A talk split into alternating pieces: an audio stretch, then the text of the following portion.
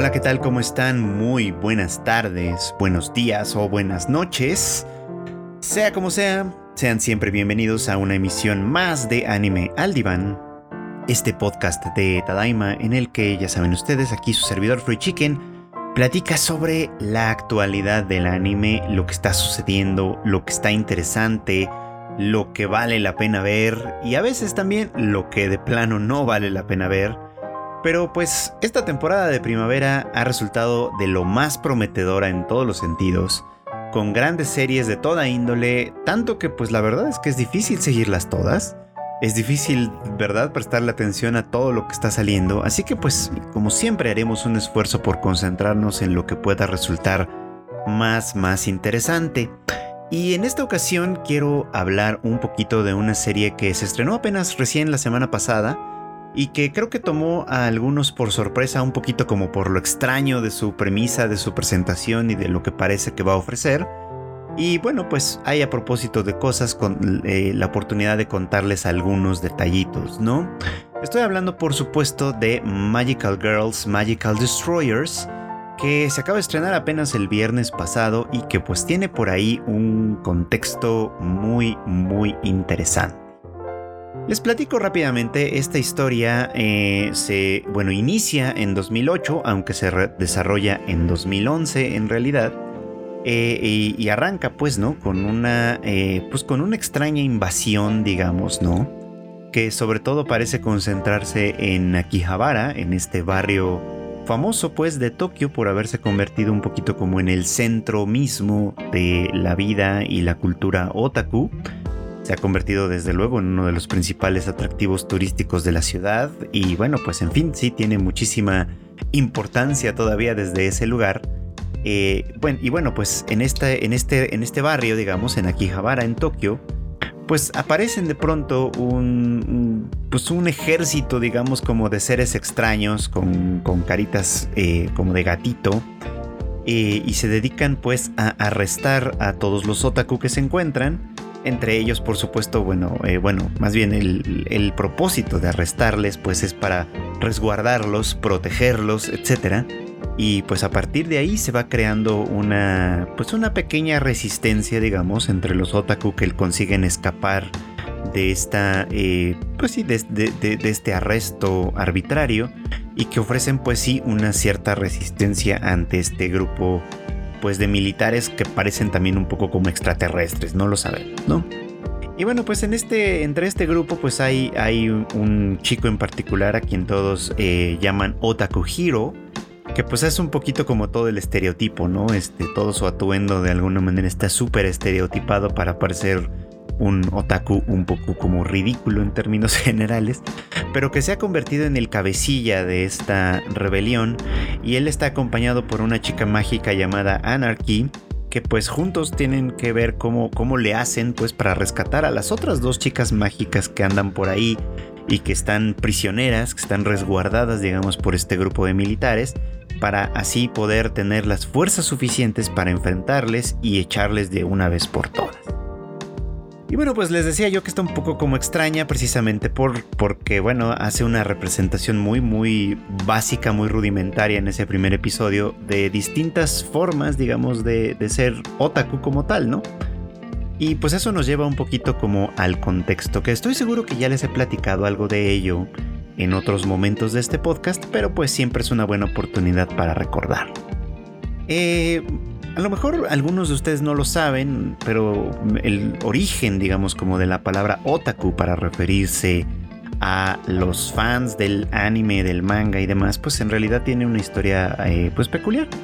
Fue por allá por los 80 cuando se empezó a popularizar el término para referirse a, pues estos fans y, lo hicieron un poco en una revista que se llamaba Manga Bricko, que se publicaba en aquel entonces, editada por Eiji eh, Otsuka, un, famoso, mm, es mangaka también, pero, pero sobre todo ha sido un famoso crítico cultural y, crítico de manga y ha escrito muchísimo sobre el tema. Y bueno, pues él comenzó a usar la palabra a propósito de que los fans del anime que se empezaban a reunir, bueno, que ya se reunían para entonces en Akihabara, este, eh, pues utilizaban mucho esa palabra que en realidad es como, se puede usar como un honorífico para decir usted, pues para referirse entre ellos, pues, o sea, se hablaban de usted, digamos, entre ellos, usando específicamente esta palabra y se volvió un poquito como tan tan común, tan tan recurrente, digamos, que pues empezó a utilizar para designar a estos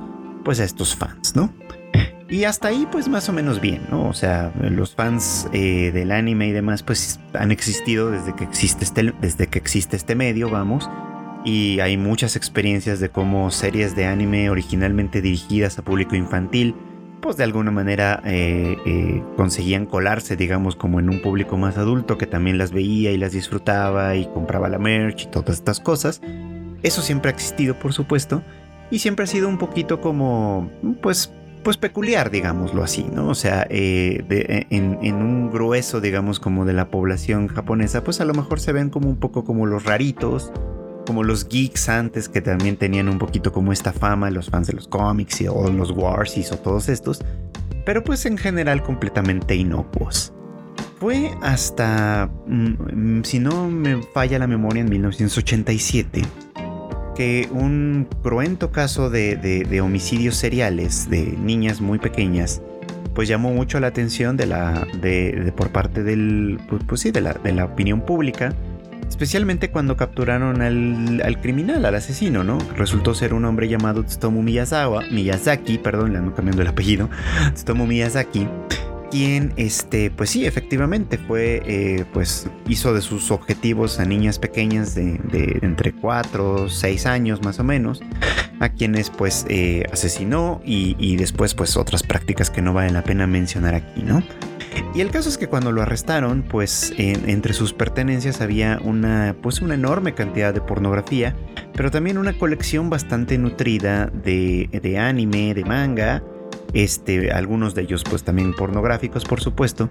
Y esas eh, escenas de alguna manera que se, que se compartieron, esa información que se compartió con la opinión pública, llevó a la gente a llamarle a él pues el asesino otaku y, pues con ello vino también pues una, un, cierto escarnio social hacia los otaku, a quienes comenzó a considerarse como un grupo potencialmente peligroso.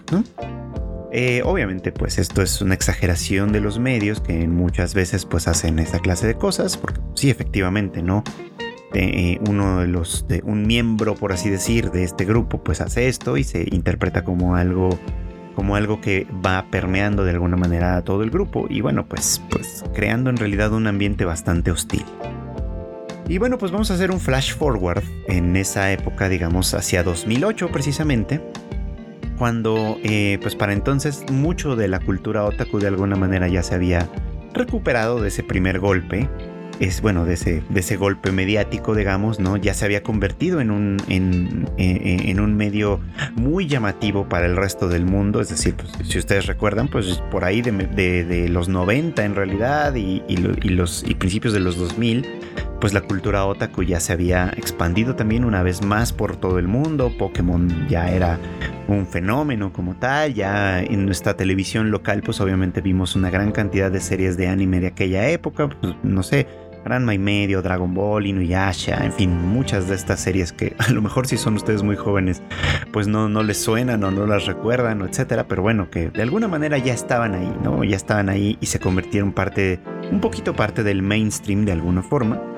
Seguía siendo un poco, un poco peculiar, ¿no? Que te gustara específicamente el anime, pero sea como sea, pues ya era algo que se veía más, ya, ya, ya había grupos, digamos, como de amigos o en las escuelas que de alguna manera se asociaban por atraídos por el mismo, por la misma afición, en fin, ¿no? Eso en el mundo y por lo tanto pues en Japón también. Y ya no era tampoco tan extraño para el gobierno de Japón que esto sucediera de tal manera que sí empezaron a tomar esta cultura otaku como uno de sus pues como una de sus banderas para promoverse hacia el exterior, ¿no? Entonces, pues digamos como que la cara de los otaku comenzaba a ser un poquito como más lavadita en ese, en ese terreno. Y Akihabara, eh, pues seguía siendo, eh, como ya lo empezaba a hacer desde entonces, un, eh, pues un, centro de muy atractivo, pues para los visitantes, ¿no? Para los turistas que, que pues básicamente querían conocer y vivir de cerca como era la cultura otaku. Y para entonces, además, eh, los domingos ya se tenía la práctica que todavía hoy se tiene de eh, pues de, cerrar toda la calle, toda la avenida, digamos, que atraviesa Akihabara los domingos, para que pues la gente pueda caminar, ¿no? A través de ella abiertamente, tomarse fotos, en fin, hacer como distintas cosas que son pues muy muy atractivas, ¿no? Para pues para toda la gente. Eh, en, aquella época todavía se usaba mucho que, anduvieran de cosplay, por ejemplo. Hoy creo que ya no está permitido hacer eso, pero bueno, en aquel momento se podía hacer y estaba pues bueno, digamos como que la gente pasaba el domingo ahí muy muy agradable, turistas, otakus por igual, en fin, era una cosa muy peculiar. Y ahí es donde eh, sucede pues una terrible tragedia, ¿no? Eh, un, hombre eh, llamado Tomohiro Kato, de 25 años de edad, si no me equivoco, que se dedicaba, pues bueno, tenía un trabajo, un trabajo menor, digamos un trabajo de poco salario, eh, pues lo que hace él pues es rentar una camioneta, ¿no? Una camioneta de, estas de dos toneladas, grande, grande, y pues conduce hacia Akihabara en Tokio, él no era de ahí, este, para llegar precisamente pues este domingo y pues eso, ¿no? Se, se, abalanza con la camioneta eh, hacia, la, hacia la gente que está pues en la avenida, ¿no? Ocasionando pues varios heridos, varios muertos cuando la camioneta pues obviamente se, se, pues, se desvía por todo ese desorden, choca en algún punto, él baja del, del, vehículo con un cuchillo en mano y apuñala a distintas personas, ¿no? Eh, no me acuerdo bien del saldo, del saldo mortal en ese sentido, pero pues sí, mm, este, esta masacre, digamos, resulta pues en varios muertos y, obviamente pues varios lesionados también. Y, nuevamente. La, prensa en Japón toma eh, eh, esto como una anomalía en particular, como una cosa muy especial. Este, obviamente, pues investigan al, criminal a, fondo y descubren, pues, que era una persona muy frustrada, muy deprimida, aparentemente, constantemente acudía a los foros de internet a hablar y a decir, ¿no? Sobre todo, cuán frustrado estaba, cuán enojado estaba, eh, de qué manera quería que su vida terminara. Y bueno, pues la asociación lamentablemente de esta masacre con el lugar mismo de Akihabara, que de alguna manera en la mente de la gente pues estaba conectado todavía, a pesar de todo, con pues, pues con Tsutomu Miyazaki y demás, pues vuelve a ocasionar de alguna manera un, un tema, ¿no? Un tema, un tema para la opinión pública.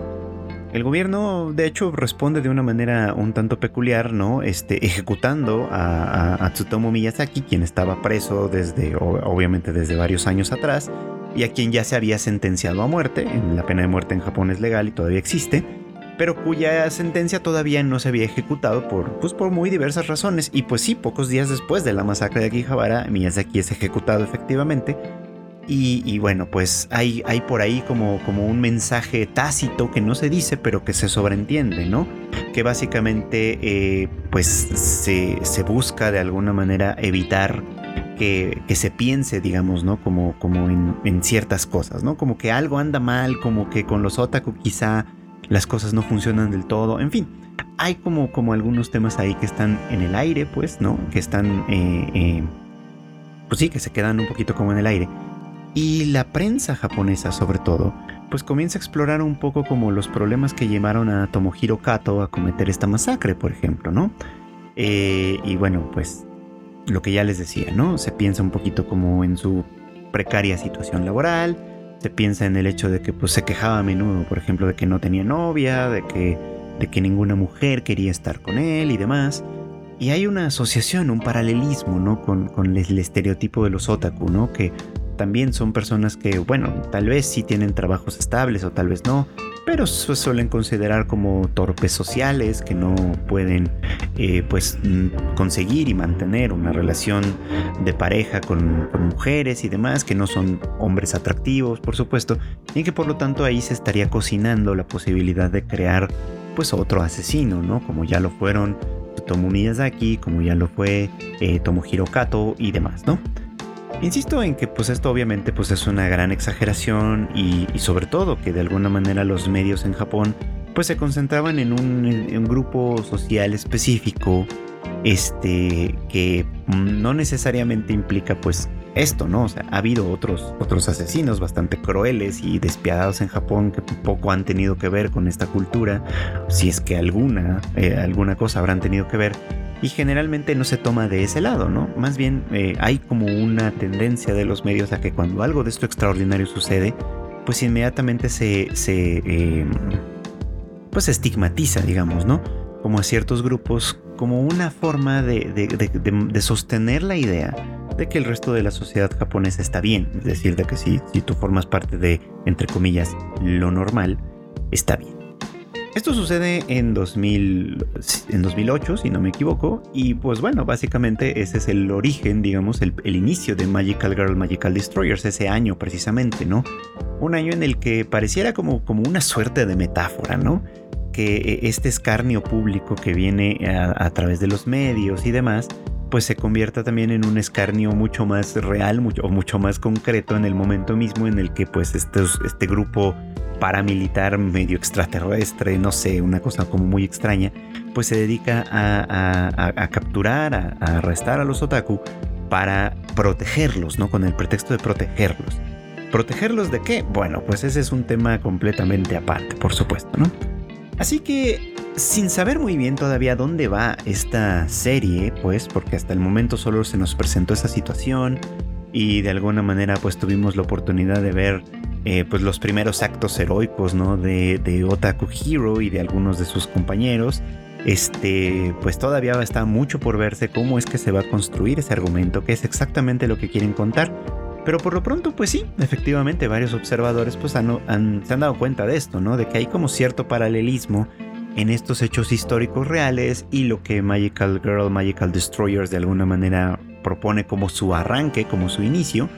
Y pues cabe por lo menos la expectativa de que esto se convierta como en una suerte de metáfora, ¿no? Como un what if quizá, como qué pasaría si o qué hubiera pasado si, pues, y, que en cierto modo pues lleve por sí mismo una cierta crítica social que no sería raro esperar, básicamente, ¿no? Así que de, alguna manera, pues tengo cierto interés en verla, por lo menos por ese lado, y me parece pues interesante que esto esté pues presentándose en esta temporada.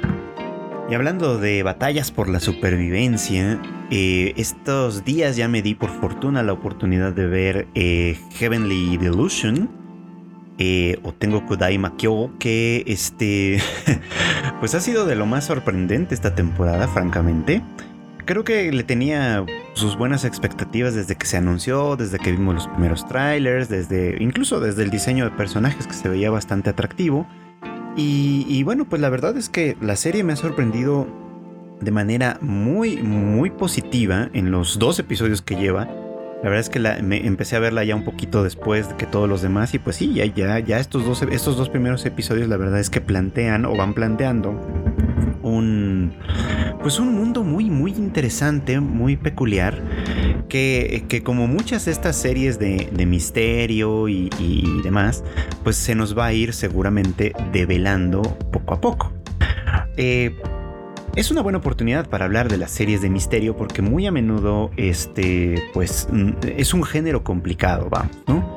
Así como es complicada la comedia, porque pues fuera de la comedia de pastelazo, digamos, ¿no? Que te da risa por razones muy muy básicas, pues la comedia es un género en realidad bastante difícil, que, que muchas veces tiene aspiraciones críticas eh, y de, pues sí, de críticas, crítica en general, pues, ¿no? Y que cuando lo logran suelen ser espectacularmente buenas y cuando no lo logran, pues tienden a ser más bien, eh, pues, pues, pues muy básicas y muy, y muy decepcionantes. Es un género bien difícil, hay que, hay que decirlo, ¿no? Entonces hay que, hay que reconocer muy bien cuando las comedias realmente logran hacer cosas importantes.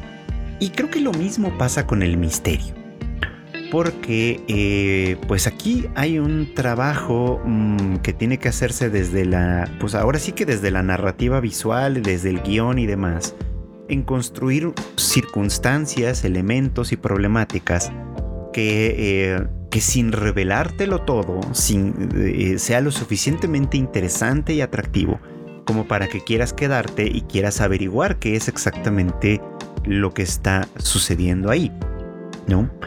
Por ejemplo, bueno, digo, eh, eh, eh, no es exactamente el género como tal, pero un ejemplo que, me gusta mucho recordar siempre al respecto, pues es el género de detectives. Hay al menos dos, este, pues dos ejemplos literarios que tengo más o menos frescos. Uno, por supuesto, es Sherlock Holmes, el personaje de Arthur Conan Doyle. El otro, pues, es el Padre Brown, que es un personaje muy famoso también de Chesterton.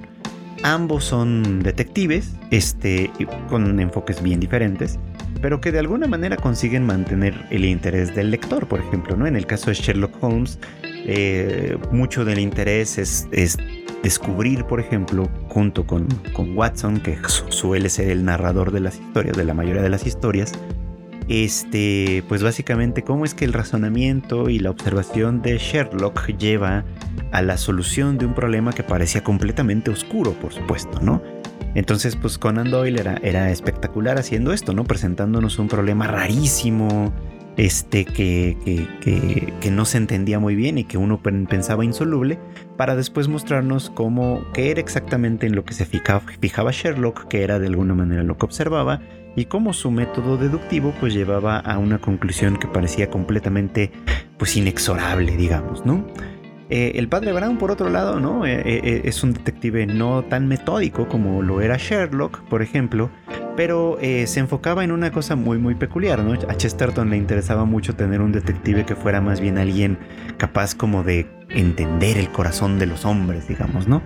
Y mostrándose a sí mismo como una persona un poquito torpe, un poquito ingenua, incluso, ¿no? Este, como que eh, haciendo muchas cosas que parecían un poquito como contrarias a la seriedad de un detective, Chesterton podía a través del padre Brown identificar, digamos, ¿no? Como a los personajes importantes a través de lo a través de sus reacciones, de lo que hacían, de cómo se comportaban, de lo que decían, y encontraba así generalmente la solución a sus problemas. Son dos aproximaciones muy diferentes, pues, al tema del misterio. Aquí lo que se hace es presentarnos el misterio desde eh, varios aristas en realidad y eso, y eso por un lado se convierte en algo muy, muy importante. Por un lado vamos a ir como de fuera hacia adentro, por un lado el mundo. El mundo de hecho en Heavenly Delusion ya se nos presenta en dos, en dos terrenos diferentes.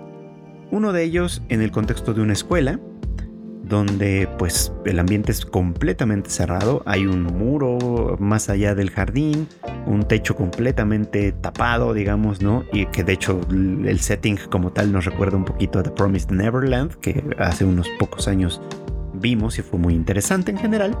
Este, y, bueno, recuerda un poquito como eso, ¿no?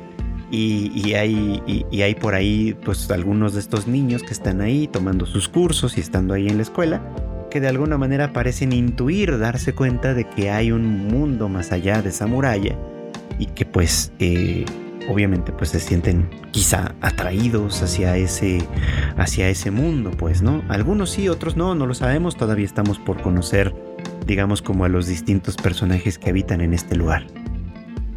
Que pues clara y correctamente intuyen, hay un mundo afuera y en este mundo exterior lo que nos encontramos es un universo post-apocalíptico en el que en algún momento se nos dice ha ocurrido una gran catástrofe, no sabemos de qué índole, y el mundo ha cambiado para siempre, para siempre. Eh, esto, pues aquí se nos cuenta a partir de dos personajes, de Kiruko y Maru, dos chicos que están viajando, que están viajando para llegar a lo que ellos llaman el paraíso. No saben qué es exactamente este paraíso, no saben cómo lo van a reconocer cuando lleguen a él, pero tienen una misión muy particular y es por eso pues que están emprendiendo este viaje. Eh, ambos son muy habilidosos, este, con, tanto físicamente como con las armas que, que llevan de alguna manera lo cual pues creo que les va a permitir enfrentarse a este mundo tan hostil eh, con, bastante facilidad, o bueno, no sé si con facilidad, pero cuando menos con herramientas para enfrentarlo, pues, para, tener buenas posibilidades de supervivencia, por supuesto, ¿no? Y ellos al pues, salir viajando, digamos, como en este, en este mundo, después de la gran catástrofe, pues obviamente se van encontrando con gente diferente que pues de alguna manera busca sobrevivir un poquito como para quienes vieron The Last of Us recientemente, pues un poquito como en esa tónica, va, ¿no? Con pues obviamente con distintos tipos de supervivientes, los que se dedican a, a, capturar, hostilizar y agredir, digamos, a los, a los viajeros, tratando de robarles las cosas que tienen, por supuesto eh, aquellos que de alguna manera se agrupan para tratar de sobrevivir creando pues pequeñas comunidades como granjas o lo que sea, ¿no? Que, de alguna manera pues en, pequeños grupos las arreglan para sobrevivir y, pues demás, ¿no? Entonces pues sí, por lo que vamos viendo pues ellos dos van haciendo este viaje y, les decía yo, la misión que ambos llevan las habilidades incluso que ambos tienen y todo lo que de alguna manera se nos va mostrando con este par de personajes eh, que son Maru y Kiruko, eh, pues también nos da cuenta de que no solo el mundo en el que viven es misterioso, no solo ese paraíso al que tratan de llegar es misterioso, no solo eh, los monstruos, digamos, que comienzan a aparecer en el mundo y que también pues, condicionan de una manera muy muy importante la vida de la gente, son misteriosos, sino que ellos mismos este par, este, mismo, este par de, protagonistas también llevan en sí mismos un misterio muy muy grande. Y entonces, precisamente lo que hace es como mostrarnos, mostrarnos esta serie todo lo que hay detrás, digamos, todo lo que de alguna manera en la superficie se puede ver y nos deja con muchas ganas de saber o de tratar de averiguar qué es exactamente lo que está pasando. ¿Quiénes son ellos? ¿En qué consiste exactamente su misión? ¿Qué es lo que quieren lograr? qué es el paraíso. El paraíso corresponde con esta escuela que, vimos primero o, no, ¿no? O sea, o, estamos hablando de una cosa diferente. Los que están en esta escuela, ¿qué onda con ellos, no? O sea, ¿por qué viven ahí? Eh, ¿Para qué se les está educando específicamente? ¿Hacia dónde, hacia dónde piensan llevarlos? En fin, obviamente, pues, ¿qué fue la catástrofe? ¿Qué, son esos monstruos que aparecen? Y en fin, hay como, como mucho, muchas cosas detrás de, esta, de, este, de este cuento que nos falta por descubrir claramente que, y que pues hay muchísimo, muchísimo interés en hacerlo, ¿no? Porque la historia se nos presenta de una manera muy agradable, muy atractiva. Los personajes caen bien, son simpáticos, queremos saber qué es de ellos, ¿no? Eh, a pesar de estar involucrados en una cuestión tan grande y tan compleja, sobre todo estos dos, Kiruko y Maru, se nos presentan como humanos, como humanos de verdad, de, de alguna manera, con, sus, con las tribulaciones propias que nos son familiares y demás. Digo sobre todo ellos porque creo que es a los que más vemos. Pero por ejemplo esta chica Tokio que, que, habita dentro de la escuela y algunos de los niños que ya tenemos oportunidad de ver, pues también nos van mostrando un poquito como esas facetas humanas, esa curiosidad por ejemplo por saber si es que hay un mundo exterior y en qué consiste ese mundo exterior, ¿no? ¿Qué es lo que pasa ahí? En fin, Creo que, lo interesante de esto además es que este misterio se va develando en la medida en la que por un lado vamos conociendo más a los personajes, pero por el otro, los personajes mismos van descubriendo el mundo. Es la clase de serie que nos, invita a acompañarles, digamos, ¿no? A ser espectadores como en ese sentido, ¿no? Nosotros vamos en su viaje también y vamos descubriendo las cosas conforme ellos mismos las van descubriendo y vamos enterándonos además de sus historias conforme ellos mismos las van contando y las van conectando con lo que van viviendo paulatinamente. Creo que es una gran manera de contar una historia, sobre todo en esos términos, ¿no? En la que eh, pues desde ya se nos van presentando obviamente circunstancias eh, difíciles, circunstancias complejas.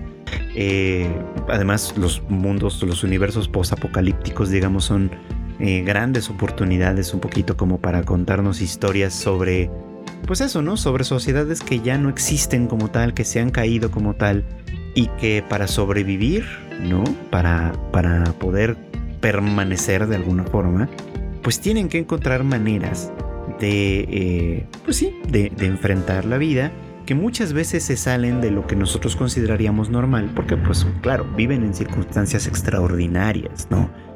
Creo que, por ejemplo, las series de zombies, no sé, este, The Walking Dead o, The Last of Us, que ya cité, en fin, como todas estas que de alguna manera se, enfocan en, en, mundos post-apocalípticos, pues suelen aprovecharse un poquito como de eso, ¿no? Como de sociedades completamente derrumbadas para exponer eh, el bien y el mal como, como valores éticos, por ejemplo.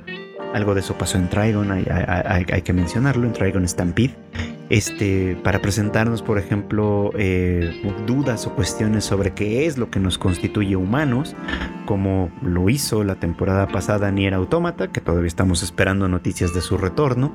Esto, y bueno, pues vamos a ver hacia dónde lo lleva Heavenly Delusion. que pues este el título de alguna manera pues ya nos este ya, ya nos va dando una cierta indicación, ¿no? Que probablemente, ¿no? Este paraíso pues no es más que un delirio, ¿no? Y este paraíso que estos dos están buscando probablemente no es más que eso. Eh, como suele ser un poco, ¿no? Como suele ser cualquier expectativa, cualquier utopía de alguna manera a la que se aspire, suele ser más bien como una cosa delirante que está poco conectada con la realidad. Pero que bueno, sea como sea, estos planteamientos pues permiten, creo yo, en términos generales, presentarnos circunstancias extraordinarias y jugar con estas ideas a propósito de pues a propósito de todo, ¿no? De los personajes y las circunstancias y con ello tener pues elementos para pensar desde otro lugar. Así que pues es una serie bastante interesante. Para quienes tienen la duda de dónde se puede ver, esta está disponible a través de Star Plus. Si ustedes tienen pues el paquete de Disney Plus o, o por lo menos ese canal, pues ahí la van a encontrar. Eh, pues así básicamente, ¿no? Así que vamos a estar platicando de ella, yo creo, en lo que sigue de la temporada, porque resultó una de las cosas más interesantes que estaremos siguiendo. Y bueno, pues en un tema completamente diferente, eh, sospecho que una de las series de las que voy a estar hablando muy recurrentemente esta temporada va a ser eh, pues Skip and Loafer. Eh, y, bueno, quiero contarles algo a propósito de eso, ¿no? Eh, yo pues obviamente vi, vi, esta serie el día de su estreno, me gustó mucho, como, como ya lo, como seguramente ya lo pudieron constatar. Esto, y, y no sé por qué el domingo yo estaba convencidísimo de que, de que tendría que haber ya salido el segundo episodio, ¿no? Y fue hasta, hasta, hasta después que caí en cuenta que no, que en realidad es una de las series que sale entre semana. Pero pues yo estaba ya tan, tan, tan desesperado un poco que en mi cabeza, en mi cabeza al menos tendría que haber salido el fin de semana pasado. Lo que, pues sí, de alguna manera creo que da cuenta del mucho interés que resultó que despertó en mí esta serie. Y, ya que por fin pudimos ver el segundo episodio el, el día de ayer, martes, este, pues la verdad es que no, no, no, no, no, desmerece de ninguna, de ninguna manera, ¿no? Les decía la, otra vez, me parece que eh, pues esta serie me llama un poquito como la atención por la disparidad de sus dos protagonistas, ¿no? De, de, Mitsumi y de eh, Shima-kun, que pues eh, él parece pues completamente despreocupado y ella por el otro lado pues pareciera como que está, este, eh, pues concentrada, muy, muy implicada, digamos, ¿no? En el hecho de ser este, pues, mm, de ser perfecta, ¿no? De, de, de, salir, de que todo su plan de alguna manera esté completamente desarrollado y en una disparidad dentro de ella misma, por supuesto, porque fuera de los estudios, que es donde, donde evidentemente destaca y sobresale, pues pareciera que todo el mundo se da cuenta de que pues tiene ciertas cosas como cierta torpeza social, digamos, ¿no? Este, ciertas angustias personales, obviamente, que su mejor amiga conoce bien, ¿no? Y que varias veces pues da cuenta un poquito como de que entiende perfectamente o puede entender perfectamente cómo se siente en distintas circunstancias, en fin, un entramado bastante, bastante humano y bastante bien realizado y bien desarrollado. Y este segundo capítulo no fue la excepción, de ninguna manera. Me parece que resulta mucho, mucho, muy, muy interesante con todo lo que está sucediendo creo que esto es interesante. Por un lado, este, hay, varios matices que me, gusta, que me gustaría hacer. Por un lado, eh, Mitsumi, que pues este, está muy, muy interesada, obviamente, pues en destacar, en sobresalir, etcétera. Pues como ya hemos visto, planea y piensa muy, muy a profundidad, pues lo que va a decir, lo que va a hacer, etcétera. y, y eso generalmente resulta equivocado en el sentido de que pues las circunstancias que se le presentan lo obligan entonces a ser espontánea. La espontaneidad de ella es muy, muy agradable, muy grata en general, pero este... Eh, pero se sale obviamente, ¿no? De sus propias expectativas. Y podríamos decir que ella en cierto modo es, estas, es de este tipo de personas que... Eh, que rayan un poquito en lo que los japoneses llaman kuki o menajito, que básicamente, por decirlo como muy, muy este, muy literalmente como personas que no pueden leer el aire, ¿no? que básicamente significa eh, que, les cuesta trabajo, ¿no? Como, como entender el contexto social e interpretarlo adecuadamente para responder y comportarse de esa manera, ¿no? y bueno, eh, sería lógico que ella no estuviera tan preparada para hacerlo porque tal y como ella lo dice, ¿no? En, el, en la pequeña comunidad de la, que, de, la que ella viene, este, pues es un grupo muy, muy reducido de personas. Eh, incluso en este episodio se nos da el dato, ¿no? De que en su secundaria, en toda la secundaria, había ocho personas. Entonces pues era relativamente fácil conocer y acercarse a todos y entender más o menos como la dinámica de un grupo pequeño. Pero aquí en la escuela eh, pues es un grupo mucho más grande que a su vez forman parte de una ciudad gigantesca y pues obviamente en, a mayor número de personas involucradas en un grupo social pues mayor es su complejidad, ¿no? Y porque pues obviamente empieza, empieza a haber muchos más intereses de por medio y por supuesto el potencial de conflicto que surge. Esto me parece eh, interesante y al mismo tiempo trágico, hay que decirlo, ¿no? Porque, bueno, pues pensando un poquito desde un punto de vista más bien antropológico, ¿no? Los seres humanos somos, eh, pues, pues seres, digamos, que individualmente no funcionamos. Eh, es curioso porque la ideología actual, ¿no? la ideología capitalista este, del momento, digamos, tiende a favorecer sobre todo el individualismo, ¿no? Tú destaca, tú sé el mejor, tú sobresals eh, por encima de, de, tus colegas y demás, ¿no? Etcétera, etcétera. Hace como un gran énfasis en el éxito individual, ¿no? En, e incluso, ¿no? Hace también muchísimo énfasis en que tus sentimientos personales son lo que importa por encima de lo que pase con todos los demás y, etcétera, ¿no? Creando, pues sí, un, entorno que a veces puede, puede girar mucho, mucho como hacia, hacia cierto narcisismo, ¿no? Pero en realidad, eh, pues los seres humanos somos, pues, seres sociales, ¿no? Que muy difícilmente, salvo contadísimas excepciones, podemos sobrevivir al mundo estando solos, ¿no? De hecho, por eso es que nos agrupamos, ¿no? Y pues cuando nos agrupamos en pequeñas comunidades, pues tenemos obviamente ciertos problemas y ciertas cuestiones. Eh, algo de eso supongo que veremos en Heavenly Delusion, de la que, de la que venía hablando hace un minuto, hace unos minutos. Eh, pero obviamente pues entre más nos vamos agrupando, en, por ejemplo, en ciudades más grandes, en comunidades más grandes, en estados-naciones y cosas de ese estilo que ya son grupos mucho mayores, es bien interesante porque eh, es justamente ahí donde el resultado del esfuerzo colectivo puede crear grandísimas cosas, puede lograr grandes cosas, pero al mismo tiempo, eh, pues implica muchos mayores problemas también, por supuesto, ¿no? Y, pues eso es lo que considero que es un poco como trágico.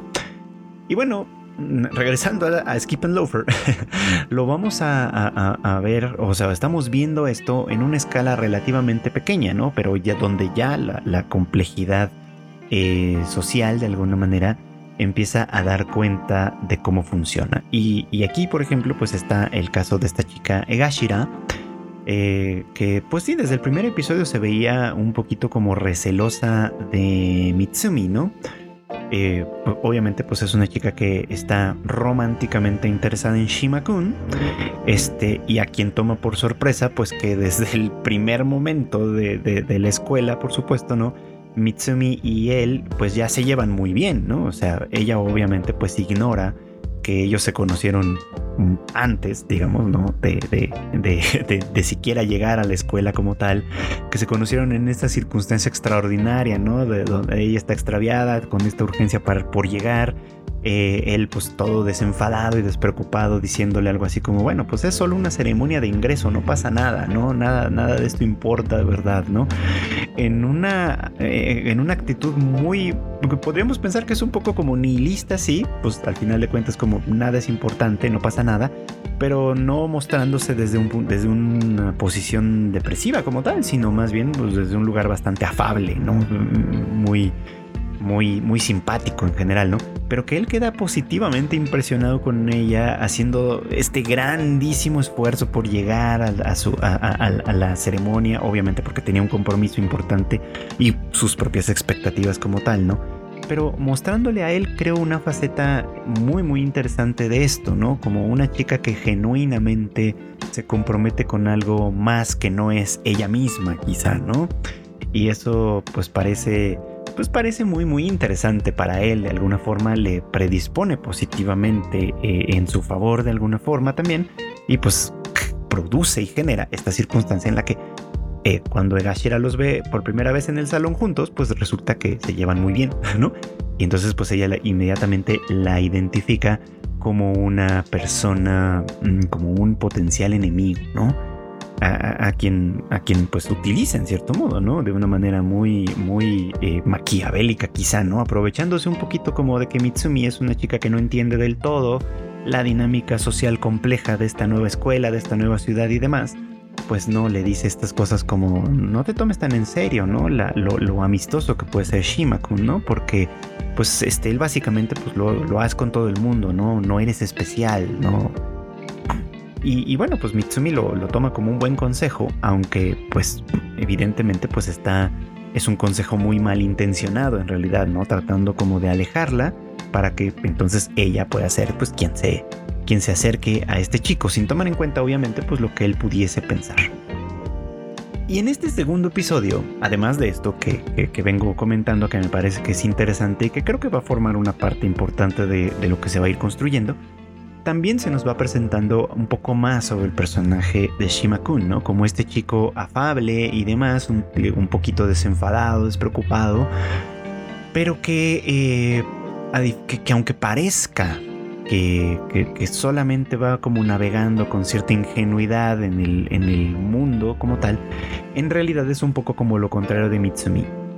Él entiende muy perfectamente, muy claramente qué es lo que está pasando a su alrededor. Y solo actúa como si no lo entendiera, ¿no? Eh, me recuerda un poco este al, al personaje de este, ay, ¿cómo se llamaba? De Hayato en Oregairu, este, no solo porque se le parece, es, saben, el chico, el chico atractivo, rubio, etcétera, ¿no? Como tal, sino porque Hayato también era una persona que era muy sensible al, al, contexto social, digamos, de la escuela y entendía un poquito como que su posición, a quién le hablara, a quién dejara de hablarle, en qué términos hiciera ciertas cosas, podía eh, efectivamente como movilizar, modificar, mover de alguna manera las cuestiones sociales en ciertos sentidos, por ejemplo, ¿no? Precisamente por ser un chico popular, ¿no? Un chico atractivo que básicamente pues muchas personas de quien muchas personas quieren acercarse, a quien muchas personas quieren acercarse, perdón. Entonces, este, eh, pues me parece un poquito como que Shima, eh, pues funciona un poquito como en ese, en ese sentido también, ¿no? O sea, entiende perfectamente esto y, aunque actúa como si no lo hiciera, como si no lo entendiera, este, en realidad lo hace de una manera muy pensada y muy calculada, ¿no? Probablemente lo que no tenía en mente, pues es, este encuentro con Mitsumi, ¿no? Que, que, funciona un poquito como su opuesto, pero no en un sentido eh, confrontativo de ninguna manera, sino como alguien de quien alguien a quien probablemente puede acercársele y se le va a acercar, me da la impresión, pues desde una posición diferente, es decir, van a conectar, esta es mi expectativa por supuesto, pero que van a conectar a partir precisamente de lo que ambos tienen en falta, por así decirlo, ¿no? Ya se vio con el giro de tuerca un poquito del final del episodio que Shima, por ejemplo, pues no es un personaje tan simplón de alguna manera, ¿no? que de hecho pareciera que esta actitud como, como de despreocupación, como de que nada importa, nada vale, nada vale tanto la pena como para, como para entregarle la vida, tiene una historia detrás, ¿no? Que, tiene, por supuesto, un, pues sí, un pasado con ello, un pasado que muy probablemente, hay que decirlo, no fue nada fácil que de alguna manera estoy especulando aquí, pero creo que no creo equivocarme cuando pienso que de alguna manera él este pues percibe esto, o sea, percibe muchas de estas cosas como ser demasiado serio con algo, tomarse demasiado en serio ciertas cosas, como un camino recto, digamos, hacia, la, hacia el fracaso, hacia la frustración, hacia la decepción, básicamente, ¿no? Eh, me parece pues que eso es importante, que eso es interesante, que eso vale la pena considerarlo como algo, eh, pues como algo relevante como parte de su construcción de su personaje, precisamente porque va en contra de lo que de alguna manera Mitsumi persigue, ¿no? ella eh, busca seriamente seguir un poquito como con este plan, que a lo mejor es un poco infantil, obviamente, a lo mejor es un poco como imaginario, pero que con el que ella parece muy muy comprometida, pero insisto, como comprometida desde un punto de vista eh, pues como desapegado, digámoslo, ¿no? Es decir, Mitsumi hace estas cosas, de ser una buena estudiante, de tratar de destacar y etcétera, no tanto porque busque eh, el orgullo de sí misma, porque busque enaltecerse a sí misma como desde un punto de vista narcisista. Creo que no, creo que en realidad ella simplemente se sabe especial de alguna forma y quiere y, aprovecha ese saberse especial, no para ponerse por encima de los demás, aunque lo dice así, ¿no? Y termina quedando un poco como en ridículo, sino porque le gusta utilizar eso, usar eso para hacer algo más, porque siento que ella en sí no es una persona como, como narcisista como tal, ¿no? A pesar de que sí piensa mucho en sí misma y trata como de colocarse en ciertas circunstancias, creo que ella en realidad hace todo esto, o sea, se ve a sí misma no, no desde ese punto de vista ególatra, sino se ve a sí misma como un instrumento para que otras cosas puedan suceder, por así decirlo, ¿no? No sé muy bien cómo explicar esto, pero voy a utilizar una idea que en realidad viene de otro lugar, ¿no? Eh, no sé si ustedes la habrán leído, tal vez sí, esta, esta pequeña novelita infantil que es El Principito. Este. Y que en algún momento, en, el viaje del Principito, cuando va haciendo este viaje por los asteroides, conoce a una persona que es un farolero, ¿no? Eh, el farolero intercambia muy pocas palabras con él, ¿no? Porque dice, pues solo enciende y apaga la farola este, y, solo le dices que es la consigna, ¿no? Hay que encenderla y hay que apagarla a la hora precisa, ¿no? Y toda la explicación que puede recibir, pues es que el, planeta en el que vive, pues está girando cada vez más rápido y cada vez más rápido, de tal manera que pues la consigna no, cambia, solo cambian las horas. Entonces, pues si antes él podía eh, encender la farola en la tarde y apagarla por la mañana, eh, pues ahora como la tarde y la mañana están muy cerca entre sí, pues él ya no puede tomarse el día para este pues para estar tranquilo, ¿no? Tiene que encender y apagar la farola constantemente.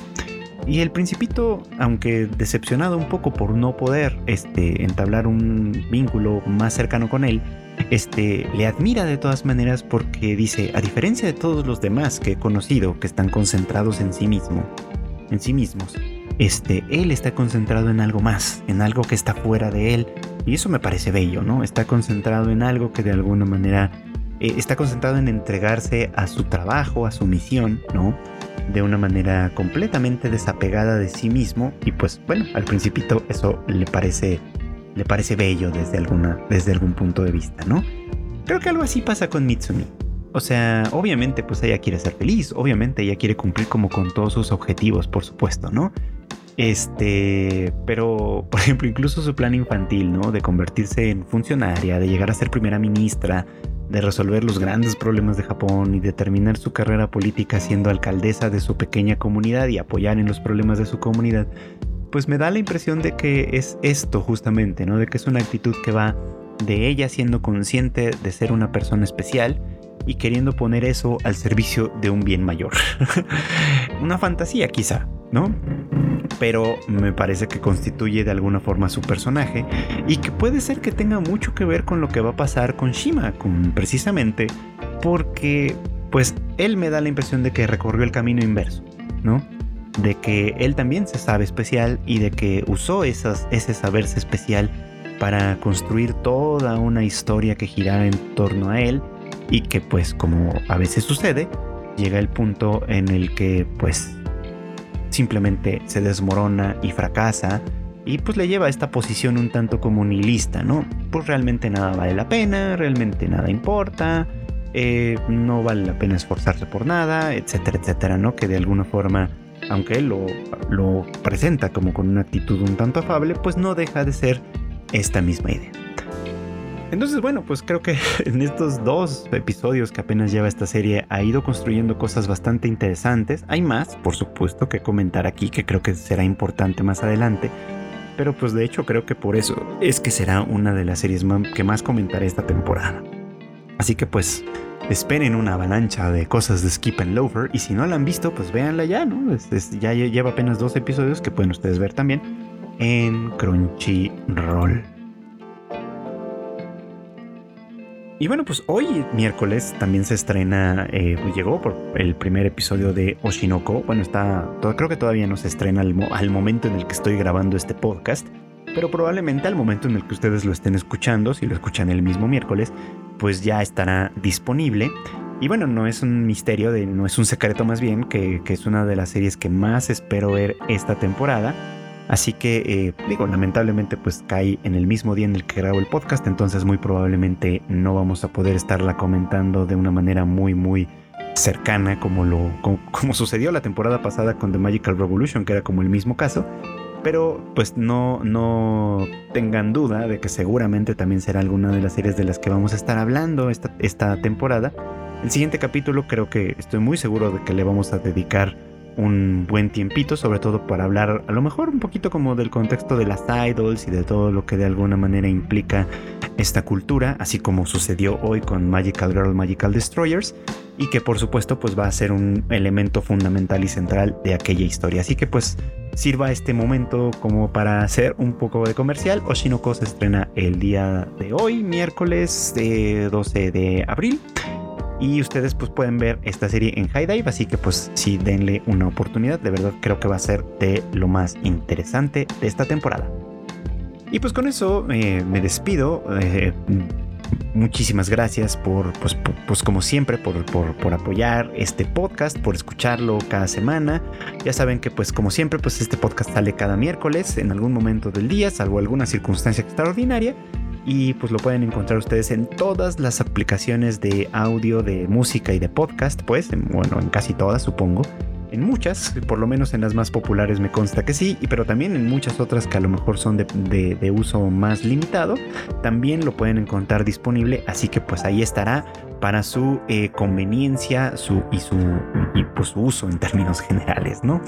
Muchas gracias como siempre, pues obviamente por apoyar todo lo que hacemos en Tadaima. Recuerden ustedes que las noticias más importantes están en tadaima.com.mx que también por ahí ya anda de regreso el Rage Quit con Marmota y Q Esperemos que este alud de creatividad y demás también alcance al shuffle y pronto tengamos las reseñas de Kika de lo que hay en el cine y en las plataformas de streaming para ver de series, películas y demás que puedan ser interesantes también para todos ustedes. Y pues básicamente eso. Eh, todavía estamos trabajando en nuestro nuevo proyecto de manga con, con y este, bueno, con Q y yo mismo, pues, ¿no? Para hablar de, de, todo lo que va surgiendo también en ese medio, que también es muy interesante, que también tiene sus propias, esto, sus propias narrativas y sus propias formas de contarse. Así que es un proyecto interesante. Espero de verdad que muy, muy pronto tengamos buenas noticias al respecto. Espérenlo, este, les va, les va a gustar. Y pues eso es todo, básicamente. Muchas gracias como siempre por apoyar este proyecto. Compártanlo, ya saben, denle like, eh, califíquenlo ahí en sus, eh, en sus aplicaciones de podcast. Compártanlo con otras personas para que lleguemos a más gente, por supuesto, y podamos seguir platicando de todo lo que pasa en el mundillo del anime. Yo me despido, no sin antes recordarles que pasen muy buenas noches, buenas tardes o buenos días.